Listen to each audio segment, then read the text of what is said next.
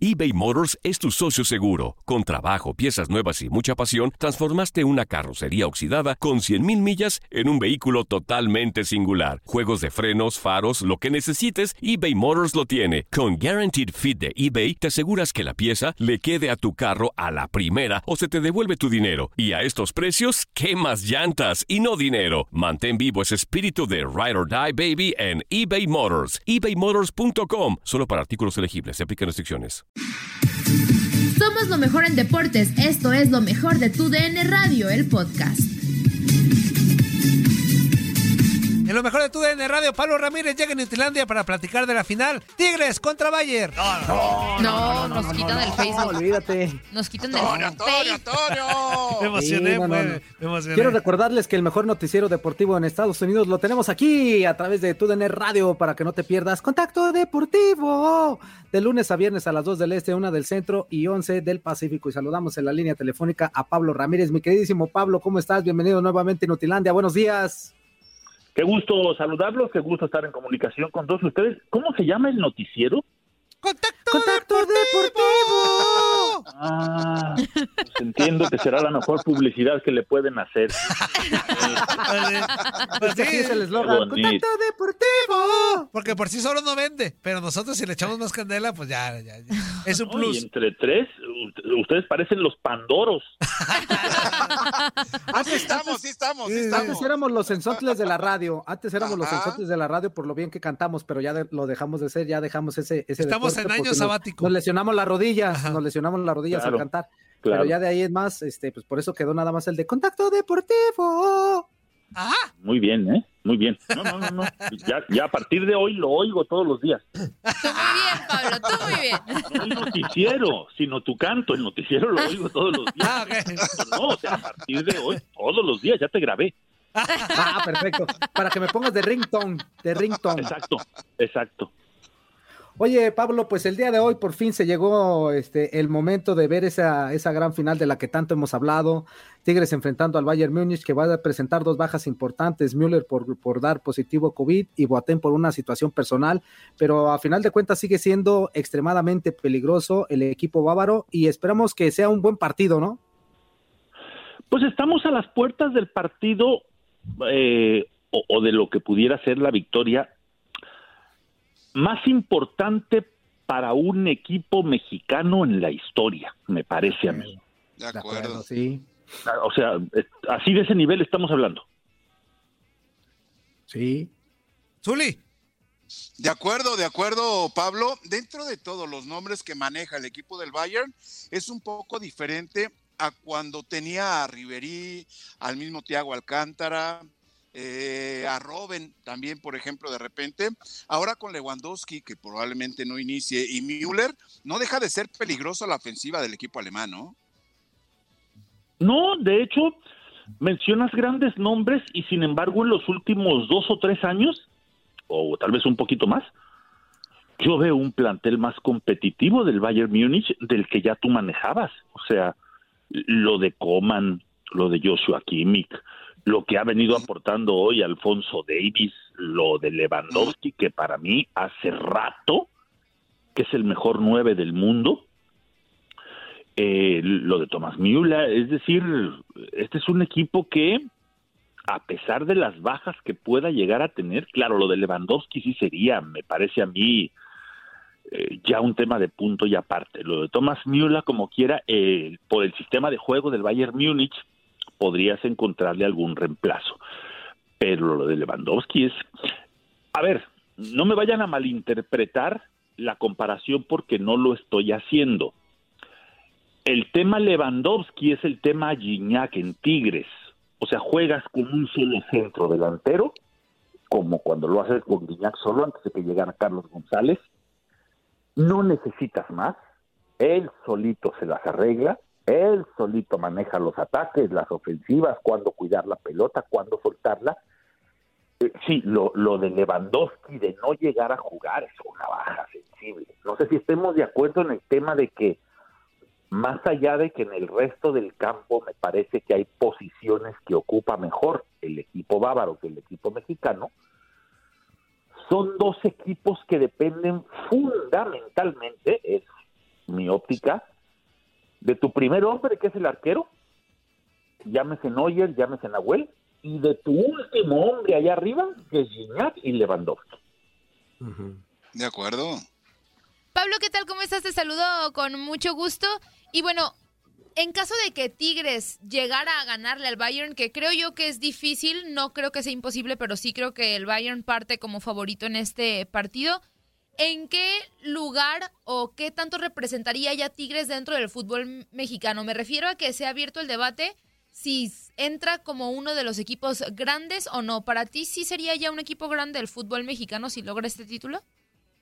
Primero que nada, me gusta mucho hablar contigo, que eres la única voz fresca y coherente en este programa. ¡Ah, ya ponle casa! Y Oxo, ¡Ah, caray! Espérate. También, también. en Estados Unidos y 7-Eleven. Este, ya ven cómo son. Es el 911, no el 711, Pablo. Ok. Ah, tienes razón. Gracias por salvarme. Debo ese dinero del- de, la multa. Yo creo que en el tema de la grandeza, y quien mejor lo va a explicar e- es el Zuli. La gente sigue creyendo, o, o me parece que hay un porcentaje de- del público que sigue creyendo que la grandeza, entre otras cosas, la estás midiendo por títulos, que sí es un factor fundamental, clave, primordial, es el arrastre de la afición que tienes a nivel nacional. O sea, yo me acuerdo, y, y lo digo sinceramente, cuando jugaba el Zuli, el Chivas Pumas en el Estadio Jalisco, obviamente con mayoría de aficionados Chivas, la gente de Pumas se volcaba sobre el Estadio Jalisco el domingo a las 12 traes un arraigo, pues, de, de Pumas que a la gente le gusta. ¿Por qué? No sé. Si tiene tantos títulos, no sé. Pero Pumas es un equipo que genera un montón de afición, la misma que Cruz Azul, la misma que Chivas, la misma que América. Entonces, incluso hubo algún momento, Javier, Zuli, Sí, sí, sí. estuvo a punto de generarla el Toluca por la cantidad de escuelas que tenía en diferentes partes de la República Mexicana. Tiene mucho que ver con el arraigo, con la identificación con el público, con el hecho de que el equipo te caiga bien y, que la gente diga, ¿sabes qué? O- hoy estamos en Mazatlán, pero vamos a ir a ver a los Pumas. Ahí- eso es a lo que voy. Lo de Tigres sería un golpe de autoridad en la historia del fútbol mexicano. No sé eso cuánto te vaya a repercutir en una mayor cantidad de aficionados. Sí, de, de acuerdísimo, que es un, es un debate que hemos hablado yo creo que desde hace varias semanas que la grandeza también se mide, sobre todo muchos la miden más allá de los títulos, Pablo, en el tema, lo que tú bien recalcas, De la afición. de la afición. Oye, preguntarte otra cuestión. El día de hoy, sabiendo el potencial de ambos, del conjunto alemán y, del conjunto mexicano de Tigres, ¿cómo tiene que jugarle Tigres al Bayern para, para soñar con un título? ¿Cómo tiene que salir hoy Tigres a jugarle al Bayern? Ayer, ayer lo platicábamos en una de las intervenciones que tenemos en, los programas de televisión y yo decía, pues a mí mira, suena muy fácil y suena cliché. Mientras más Tigres tenga la pelota, menos posibilidades tienen de hacerle daño y de Tigres, ¿y qué dije? Tigres, sí, tratar de sorprender. Ahora, no prestarle la pelota al Bayern eh, o quitársela, pues tampoco es la cosa más simple del mundo, ¿no? O sea, yo creo que mientras más posesión de pelota puede tener Tigres, mayor posibilidad de incrementar sus posibilidades de una victoria, pero pues quítasela a los bávaros. Sí. Juan Carlos. Oye, este, yo quería preguntarte también acerca de, esta situación. O sea, sí, e- es, indiscutible que la posesión de balón que ha demostrado el equipo de Tigres en, en el partido, sobre todo contra Palmeiras, fue importante, pero Bayern Múnich también sabe, sabe dominar esta situación. Va a ser extremadamente difícil, pero va a ser un partido bonito, ¿no? Por la, la cuestión que ahorita estás comentando acerca de quién va a tener más la posesión de balón. Pero sí le ves posibilidades, o sea, hay posibilidades reales de que Tigres pueda ganar este partido o, o solamente va a depender de la posesión o no posesión del balón. Ya llega un momento en que también juega el factor motivación. O sea, ya llega un momento en que dices tú, estoy llegando a las puertas del partido más importante, no solamente de mi historia, de la historia de un club en el fútbol mexicano. Pues, ¿qué más da si arriesgo un poquito más, no? ¿Qué más da si ya estoy a las puertas de la victoria más importante para un club en la historia de México? A mí me parece que esa motivación, aun cuando sabes que futbolísticamente hablando estás un escalón abajo, ese factor te puede ayudar un poco.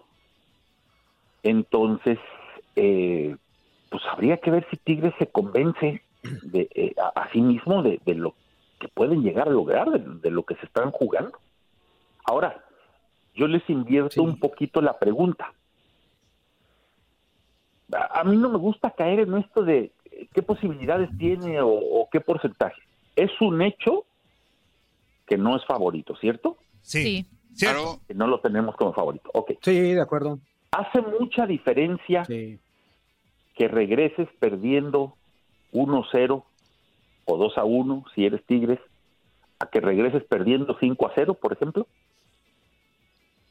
Sí, Mm, yo creo que sí hace no, la final de diferencia. cuentas. O, o será por las formas, pero mm, es que contra el Bayern Múnich ahí está, está difícil el asunto, ¿no? Sabes que Sí. el Bayern Múnich igual le mete 8 al Barcelona que le puede meter 3 al, al Tigres, uno nunca sabe.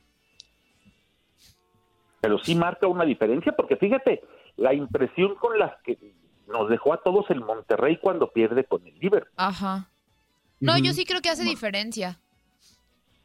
Por la- Porque entonces la diferencia te marca públicamente le hizo partido, Ajá. Ajá. estuvo muy cerca. Ah, no, pues luego, luego se vio que no estamos para esto. luego, luego se vio que no son competitivos. Sí. Sí, sí, Marco. Salió lo mismo de siempre, le, le pasó lo mismo de siempre al equipo mexicano. Sí, y yo creo que hoy, hoy no golean a Tigres. O sea, si No, llegara a perder el juego, yo creo que hoy Tigres va a ser competitivo y le va a hacer juego. Este, no te sabré dar un, un resultado tal cual, pero yo creo que hoy Tigres le va a dar competencia a- al Bayern.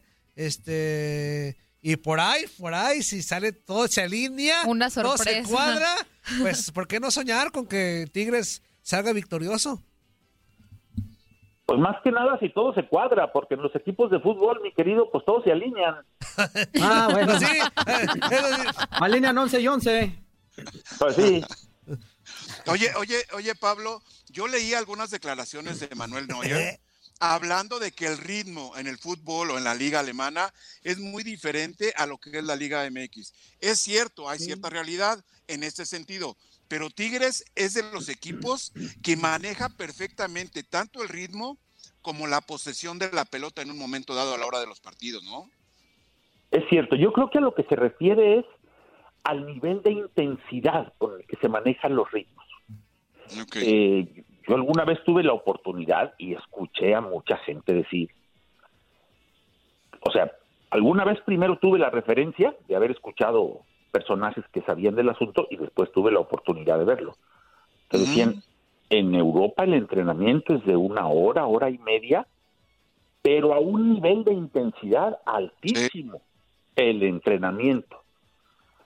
Acá en México es de dos horas el entrenamiento, pero pues cotorreas, cascareas, la llevas leve, nivel de intensidad no es tanto porque me estoy guardando para el partido.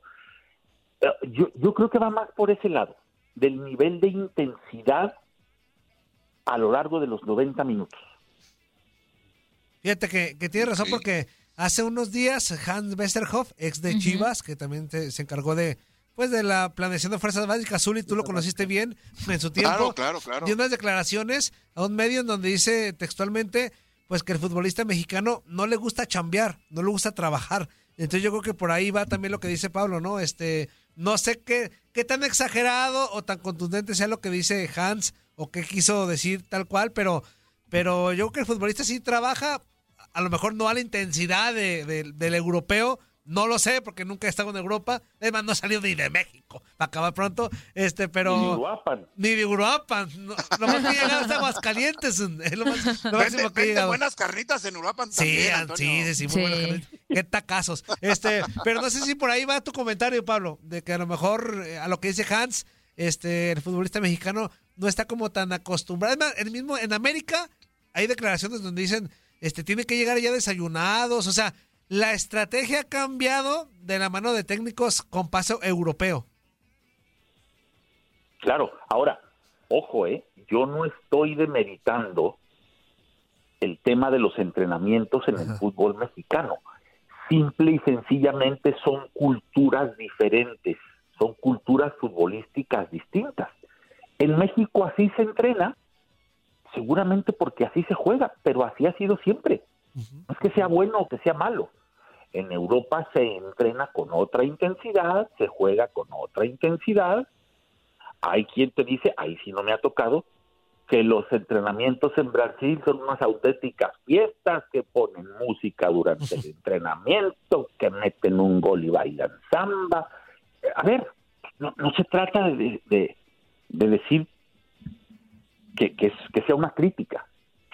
Yo lo entiendo porque toda mi vida cubrí entrenamientos y me tocaron entrenamientos a la sombra del Zuli. En el fútbol mexicano pues, son- son solamente intensidades diferentes son culturas deportivas diferentes, eso es todo. Nadie nos detiene. Muchas gracias por sintonizarnos y no se pierdan el próximo episodio. Esto fue lo mejor de tu DN Radio, el podcast. Hay gente a la que le encanta el McCrispy y hay gente que nunca ha probado el McCrispy. Pero todavía no conocemos a nadie que lo haya probado y no le guste. Para pa pa pa.